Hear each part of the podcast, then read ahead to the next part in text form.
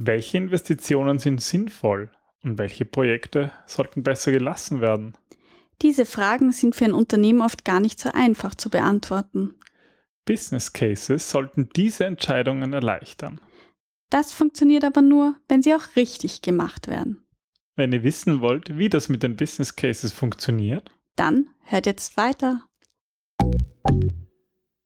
Sie hören den Business Analyse Podcast. Wissen was zählt für Problemlöser und Querdenker mit Ingrid und Peter Gerstbach. www.businessanalysepodcast.de Hallo und herzlich willkommen zu einer neuen Episode unseres Business Analyse Podcasts. Wissen, was zählt. mit Ingrid. Und Peter, Hallo, wir haben für euch eine äh, spannende Reihe. Ähm, das sind, wir wollen drei Folgen ähm, drehen rund um das Thema Business Case in der Business Analyse. Magst du ein bisschen was dazu erzählen, was du vorhast? Ja, und zwar in diesen drei ähm, Teilen soll es darum gehen, ähm, wie man eigentlich wirklich einen Business Case erstellt.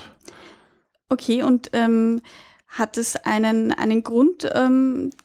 Also, was ist die Fragestellung? Wie kommst du auf die Idee, wie man ein Business Case erstellt? Kommt dir das öfters im, im Laufe von Projekten über den Weg, dass die Business Analysten den Business Case erstellen müssen? Oder? Naja, eigentlich nicht. Und das ist auch etwas, was ich sozusagen ändern möchte. Ähm, es ist einfach häufig so, dass Business Cases erstellt werden, weil Unternehmen das in irgendeinem Handbuch stehen haben, dass es die geben muss. Also, ähm, sie wollen nach Methode vorgehen, nach Plan quasi. Genau, weil so Management fordert das und bevor wir irgendeine wichtige Entscheidung treffen, müssen wir ein Business Case erstellen. So irgendwie. Okay, und wofür brauchen Sie den Business Case aus deiner Sicht? Oder ist der Business Case aus deiner Sicht auch sinnvoll? Oder Also so wie es gelebt wird, häufig nicht. Okay. Und das ist erstens, weil die Leute keine Ahnung haben, wie man einen gescheiten Business Case macht. Und es ist auch wirklich nicht so einfach jetzt. Und zweitens wird es einfach oft nur gemacht, weil es gemacht werden muss. Okay, aber wenn man den Punkt 1, ähm, wenn man es gescheit macht, äh, nach deiner Aussage, dann ist es wohl sinnvoll, oder? Genau, ja, das ist irgendwie so, so ein, ein, ein Punkt, den ich da gern rüberbringen möchte, weil ein Business Case einfach hilft, viele äh, gute Entscheidungen zu treffen und auch wirklich im gesamten Projektverlauf, wenn es ernsthaft angegangen wird, wirklich helfen kann, gute Entscheidungen zu treffen. Permanent und nicht nur einmal, wo es darum geht, machen wir ein Projekt oder machen wir es nicht. Okay. Ja, dann ähm, lass uns mal in Medias Res gehen und uns ein Business Case anschauen. Also wie, wann würdest du ein Business Case ähm, empfehlen? Was müssen Voraussetzungen sein? Naja, ein Business Case mache ich ja dann, wenn ich ähm, eigentlich die, den Kosten und den Nutzen von einem Projekt bewerten möchte. Und da ist halt schon so prinzipiell die Schwierigkeit, dass es nicht so leicht ist, besonders den, den Nutzen von irgendwelchen Vorhaben zu bestimmen. Und vor allem von Vorhaben wahrscheinlich, die jetzt materiell gar nicht so greifbar sind, oder? Ja, das ist einfach per se der Fall bei Nutzen. Mhm. Wenn es darum geht, die Kosten zu ermitteln, das ist jetzt auch nicht einfach, aber das ist sozusagen noch machbar. Wenn wir jetzt ein IT-Projekt hernehmen, kann ich abschätzen, okay, was könnte meine Softwareentwicklung kosten. Da gibt es ein Thema für sich und auch nicht einfach, aber immerhin, gut, da kann man, da, da gibt es genügend Methoden und Techniken, wie man dazu kommen kann. Macht mal eine Abschätzung über diese Kosten. Und macht man das vielleicht noch bei der Hardware und dann hat man irgendwie so IT-relevante Kosten ermittelt. Aber beim Nutzen ist das schon viel schwieriger, weil man weiß einfach nicht genau, wie wird sich zum Beispiel eine neue Software im Unternehmen schlagen? Was wird da, Mhm. was werden wirklich für Vorteile daraus entstehen und wie werden sich die Menschen äh, verhalten, die die neue Software einsetzen? Werden sich die so wie prognostiziert verhalten und deswegen den prognostizierten Nutzen bekommen? Das ist nicht so ein einfaches Thema. Also sprich, wo Menschen vorkommen, wird es dann immer komplizierter wie üblich. Genau, lässt sich einfach nicht alles ähm, ja, voraussagen. Auch wenn es um Kosten im Sinne von Trainings geht, also manchmal ist es ja auch, dass Mitarbeiter geschult werden sollten, dass das irgendwie eine sinnvolle Entscheidung ist innerhalb eines Projekts.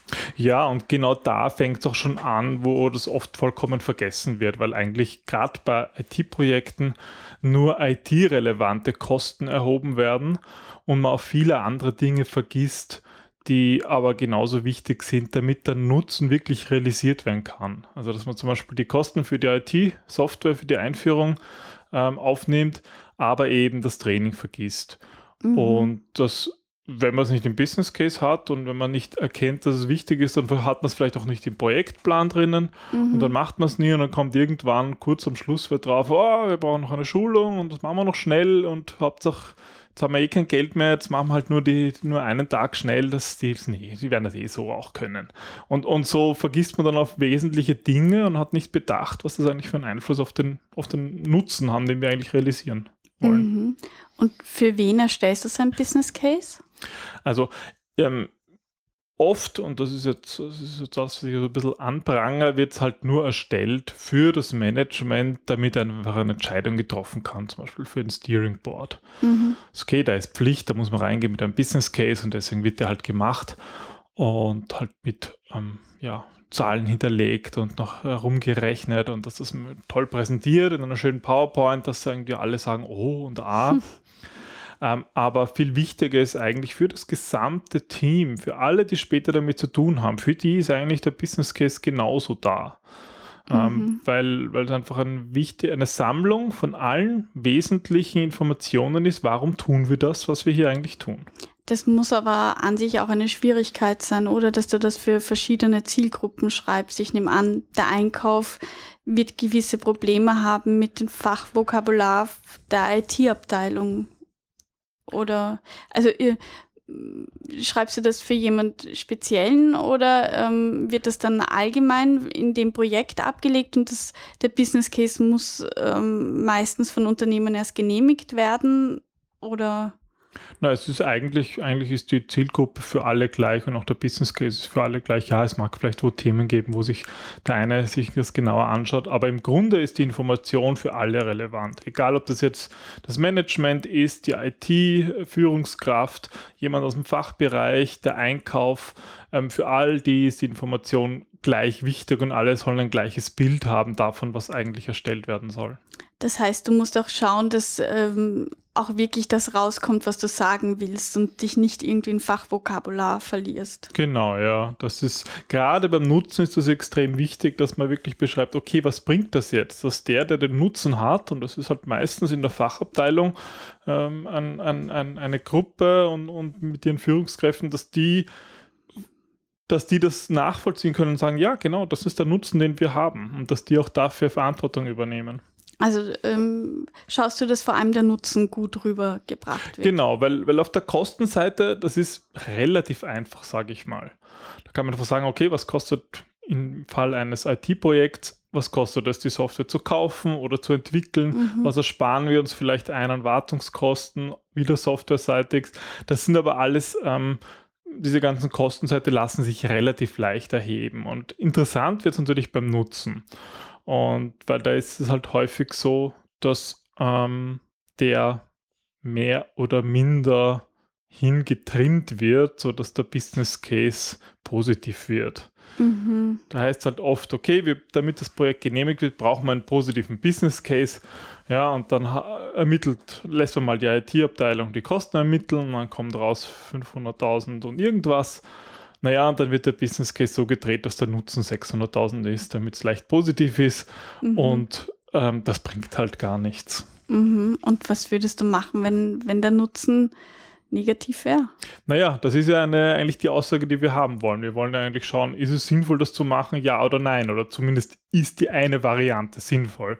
Wir können ja mehrere Varianten machen. Wir können ja vergleichen, die Vollausbaustufe eine einfache Variante und jeweils den Nutzen gegenüberstellen, um dann, um dann wirklich entscheiden zu können, okay, Variante A ist sinnvoll, Variante B ist noch viel sinnvoller, Variante C bringt eigentlich gar nichts, um hier wirklich belastbares Material zu haben. Würdest du dann sogar mehrere Business Cases empfehlen? Auf jeden Fall. Also eigentlich sollte jeder Business Case ob man jetzt von mehreren Business Cases spricht oder von einem, das ist wieder so ein bisschen Wording-Sache, aber eigentlich sollte jede Betrachtung zumindest zwei Varianten enthalten. Im mhm. einfachsten Fall eine Variante machen wir es und eine Variante machen wir es nicht. Also sozusagen die, die Do-Nothing-Variante ist, sollte zumindest betrachtet werden. Sprich, wenn wir weitermachen wie bisher. Mhm. Weil man möchte sich ja vergleichen können zwischen zwei, zwei Wegen. Also immer eine Soll-Ist-Betrachtung. Genau, also ja. Mhm. ja. Und hast du da irgendwie, ähm, also du hast gesagt, der Grund eins ist, dass, ähm, dass er nicht gemacht wird, der Business Case, und Grund zwei schlecht gemacht wird. Genau, ja. Und ähm, schlecht gemacht ist jetzt, dass er dahin gepfuscht wird, ein bisschen, Zum wenn ich dich Beispiel, richtig verstanden habe, ja. indem man sagt, okay, wir drehen den Nutzen jetzt so, dass es einfach leicht positiv ist. Aber ähm, hast du da irgendwelche Tipps und, und Tricks oder Vorgehensweise oder Modelle, wo du sagst, das kann helfen, einen guten Business Case aufzustellen? Mhm. Ja, also ich verwende da gern das sogenannte Benefits Dependency Network. Klingt ähm, sehr kompliziert, Mhm. ist es aber in Wahrheit nicht, obwohl die Erstellung dieses die Benefits Dependency Networks schon, schon nicht ganz trivial ist. Aber mh, vielleicht sollte ich mal darauf eingehen, was so, was so die Idee davon ist. Mhm. Und zwar, wie ich es ja vorhin schon gesagt habe, ist es relativ leicht, die Kostenseite zu erstellen. Deswegen haben die meisten Business Cases so ein bisschen eine Unwucht hin zur Kostenseite. Das ist meistens relativ genau. Und beim Mhm. Nutzen wird halt dann oft getrickst und dann wird halt gesagt, naja, der Umsatz steigt halt durch unser Projekt, weil wir dann besser im Vertrieb sind, um 0,5 Prozent. Naja, und wenn das ein großes Unternehmen ist, dann ist 0,5 Prozent sind gleich ein paar hunderttausend Euro und irgendwie so Mhm. kommt man dann hin, dass es irgendwie passt. Und das ist halt, das, das Mäßig sinnvoll. ja, das ist mäßig sinnvoll, weil das ist eben nur genau dazu dann da, dass man irgendwo sein, sein Okay bekommt Mhm. vom Management, aber hilft dann nicht weiter. Und wir wollen ja wirklich auch sicherstellen, dass dann am Ende vom Projekt nicht nur das Projekt am Papier erfolgreich ist, sondern dass es wirklich den Nutzen bringt, den wir uns erwarten. Mhm. Und genau diese Frage beantwortet dieses Dependency Network. Also was ist der Nutzen, den wir uns erwarten können? Genau. Und um das ein bisschen greifbarer zu machen, äh, versucht man ähm, diesen, diesen Nutzen herunterzubrechen in mehrere Elemente. Ähm, heißt das, dass, dass du versuchst, den Nutzen sehr transparent zu machen, oder? Genau, es geht darum, den transparent zu machen und das lässt sich auch schön in einer Grafik darstellen. Also wir können dann so ein ja, Beispiel... die gehen wir dann in die Shownotes, oder? Genau, das können wir in die Shownotes stellen, wie so ein Dependency Network aussehen kann. Mhm. Und die, Grundstruktur ist, wir ähm, haben, sammeln in der Mitte mh, so unsere Benefits, Mhm. aber da kommen wir nicht direkt hin, sondern der erste Schritt ist eigentlich nach, nach, nach, nach, zur Strategie des Projekts zu schauen, was wollen wir eigentlich erreichen, so die großen Treiber zu identifizieren. Warum machen wir überhaupt das Projekt? Und die wahrscheinlich wieder im Hinblick auf das große Ganze, wie du immer sagst, vergesst das Big Picture des Unternehmens nicht. Genau, Oder? also so ausgehend von der Unternehmensstrategie. Und das Mhm. können jetzt externe Treiber sein, wie zum Beispiel ähm, der Markt ist im Umbruch und wir müssen sozusagen darauf reagieren. Das wäre ein Mhm. externer Treiber. Man muss reagieren auf etwas. Genau, ja, was sozusagen außerhalb vom Unternehmen begründet liegt. Mhm. Wir müssen innovativer sein, weil unsere Mitbewerber sind uns einen Schritt voraus. Das wäre so ein externer Treiber. Braucht man immer einen externen Treiber dazu, oder? Naja, es kann ein externer der Treiber interne sein. Treiber ist dann wahrscheinlich ein Sponsor, will das. Punkt. Ja, ein interner Treiber kann jetzt sein, okay, wir sind draufgekommen, unsere ähm, in unserem, in einem Prozess, in einem Vertriebsprozess zum Beispiel, der läuft sehr ineffizient. Das wäre Okay. sozusagen ein interner Grund, also ein interner Treiber, warum man irgendwie das Projekt macht. Mhm. Der erste Schritt ist also, diese Treiber zu identifizieren und dann, beziehungsweise oft, oft gibt es die ja, oft kommt ja das Management zu dem Business Analysten, zu dem Projektmanager und sagt, okay, das sind unsere Themen, also das sind so Mhm. irgendwie die Themen im Unternehmen. Die gilt es aufzugreifen und dann konkrete ähm, Ziele, also Objectives abzuleiten, ähm, wie man dann das messen kann. Mhm. Und das kann jetzt eben zum Beispiel sein, okay, wir wollen unseren verlorenen Marktanteil wieder gewinnen. Mhm. Oder wir wollen ähm, unseren, unseren Prozess, die Prozesskosten senken. Das wären so konkrete, messbare Ziele, wo man mit den Smart-Kriterien ähm, messen kann, okay, sind die erreicht oder nicht. Mhm. Mhm. Und da, weil das halt oft, weil es oft relativ High-Level-Ziele sind, die jetzt auch Mhm. nicht greifbar sind, dieser Ebene dann gehen wir noch eins tiefer und das sind dann der tatsächlichen Nutzen, den wir realisieren wollen. Die Benefits. Genau, die, die Benefits in diesem Benefits Dependency Network. Das Modell, das kommt übrigens ähm, ähm, aus einer Veröffentlichung von John Ward und Elizabeth Daniel, die das entwickelt haben ähm, aus UK. Und in der Mitte stehen eben diese Benefits und das kann ja zum Beispiel ein Nutzen sein, okay, wir wollen wir werden mit diesem Projekt neuen Umsatz generieren in diesem und jenem Bereich. Oder wir werden Kunden, die wir verloren haben, wieder gewinnen. Mhm. Ähm, oder vielleicht auch auf äh, IT-bezogene Nutzen. Wir können irgendwie ähm, Wartungskosten senken von der IT. All das werden konkrete Nutzen sein, die sich so ein bisschen auf ein, ein, ein kleineres Thema beziehen. Mhm. Dass man nicht zu viel zusammenmischt. Mhm. Also ähm, dieses Modell bringt irgendwie die Gründe ähm, für eine Investition mit einem konkreten Nutzen in Zusammenhang mit messbaren Zielen. Genau, ja. Okay. Also haben wir jetzt in Schritt 1 die Driver identifizieren. Ähm, dann Schritt 2 sind die konkreten Ziele abzuleiten, wie man das Ganze messen kann, mhm. anhand dieser Smart-Kriterien. Und ähm, jetzt sind wir bei den Benefits, Nutzen, den genau. wir realisieren wollen. Genau. Und wenn wir den haben? Wenn wir den haben, geht es einen Schritt weiter. Dann schauen wir uns wirklich an, was für Veränderungen sind notwendig, damit wir diese Nutzen realisieren können. Und das, das sieht man schon, das ist ein, ein Schritt eigentlich schon hinein in die Projektplanung. Sprich, mhm. was müssen wir tun, um diesen Nutzen zu bekommen?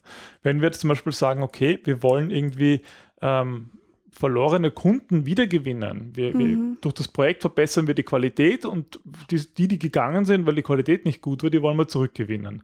Dann wäre da, da müssen wir was tun, um die zurückzugewinnen. Wir müssen eine, eine Marketingkampagne, eine Sales-Kampagne starten. Mhm. Und das wäre wirklich ein sogenannter Business Change in diesem Modell, also eine, eine Aktion, die wir machen im Business, eine Veränderung, ähm, damit wir diesen Nutzen bekommen.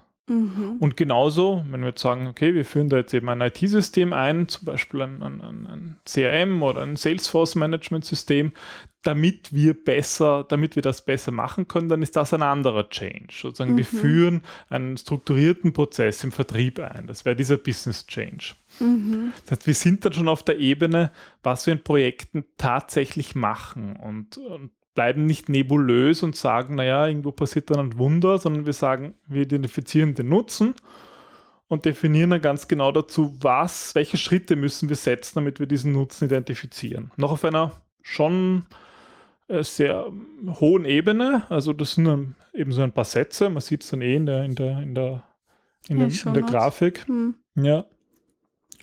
Und ein so ein Business Change könnte halt zum Beispiel sein, in dem, in dem Beispiel, was wir da online stellen, geht es um, um Warenhaltung auch, um ein, um ein, um ein besseres Warenlagerkonzept, dass wir zum Beispiel einführen, dass wir das, die, die Logistik einfach verbessern. Das wäre auch wieder mhm. so ein mhm. Business Change. Mhm, also wir gehen eigentlich von sehr abstrakt immer ins Konkretere hinein. Genau. Ähm, macht es der Business Analyst gemeinsam mit dem Projektmanager, dass er diese Ziele oder mit dem Sponsor oder durch Befragungen oder wie kommt er zu diesen Benefits und dann später auch zu Punkt 4, zu diesen Veränderungsmaßnahmen, die notwendig sind? Naja, das kann, können ganz unterschiedlichste Rollen sein. Es ist einfach üblich, man muss zuerst die Stakeholder identifizieren, um zu schauen, okay, wer kann hier was beitragen. Man spricht mit allen, die das betrifft, das Thema. Vor allem natürlich da mit den Führungskräften, aber halt natürlich auch mit einzelnen Mitarbeitern, die mhm. vielleicht da tiefes Know-how haben. Also das ist ein, ja. Also ein Sammelsurium an Informationen, die zusammengetragen und dann auseinander Genau, genau, weil man halt selber als Business vielleicht da nicht unbedingt überall Experte ist, aber sich eben auf andere Experten dann verlässt, die mhm. einem das und man trägt das zusammen, diese ganze Information, um dann eben, ja, Entscheidungen. Diesen, diese Entscheidung zu ermöglichen. Okay, also wir haben die Treiber identifiziert in Schritt 1. In Schritt 2 haben wir konkrete Ziele abgeleitet, wie man das Ganze messen kann. Schritt 3 ist der Nutzen, den wir realisieren wollen. Schritt 4 sind jetzt die Veränderungen, die notwendig sind. Was ist Schritt 5? Ähm, da schauen wir uns jetzt an, sind sozusagen, damit die Veränderungen möglich sind, sind noch sogenannte Enabling Changes ähm, nötig. Also Änderungen, die wir brauchen, damit wir die Änderungen durchführen können. sei es jetzt zum Beispiel Training. Ich, Training hat, Mhm. hat jetzt keinen Selbstzweck. Ich mache ein Training, damit meine Mitarbeiter sich anders verhalten können in gewissen Situationen. Wenn ich mein Vertriebskonzept ändere, dann muss ich die Leute trainieren, dass sie in der Lage sind, das einzusetzen. Wenn ich ein, Mhm. ein, ein, ein neues Lagerbewirtschaftungssystem ähm, etablieren will, ein neues Konzept, muss ich sie zum Beispiel trainieren. Und das ist so mit Enabling Changes gemeint. Mhm. Und das, was auf der, ähm, ja, auf der Business-Seite diese Enabling Changes sind, da kommen wir dann auch auf die IT-Seite. Dass es IT-Systeme gibt, die uns unterstützen bei dieser Veränderung. Mhm. Und das ist auch das, äh, eine zweite Besonderheit bei diesem Benefits Dependency Network. Die IT-Lösung, die kommt ja ganz am Schluss. Mhm. Also wir haben bis jetzt in diesen, in diesen Schritten davor nie über IT gesprochen, sondern wir haben über Nutzen gesprochen und über Ziele, wo wir eigentlich hinwollen. Und ganz am Schluss ähm, sind wir dann plötzlich da, dass wir sagen, okay, und da brauchen wir jetzt ein IT-System, was uns dabei hilft, diese Business Changes ähm, ja, zu, Diese zu Änderungen realisieren. zu. Mhm. Genau. Ähm, ist denn dieses Enabling Changes, diese Business Changes ungefähr auf derselben Ebene wie die IT-Veränderungen? Weil, also jetzt haben wir daraus Schritt 5 und Schritt 6 gemacht.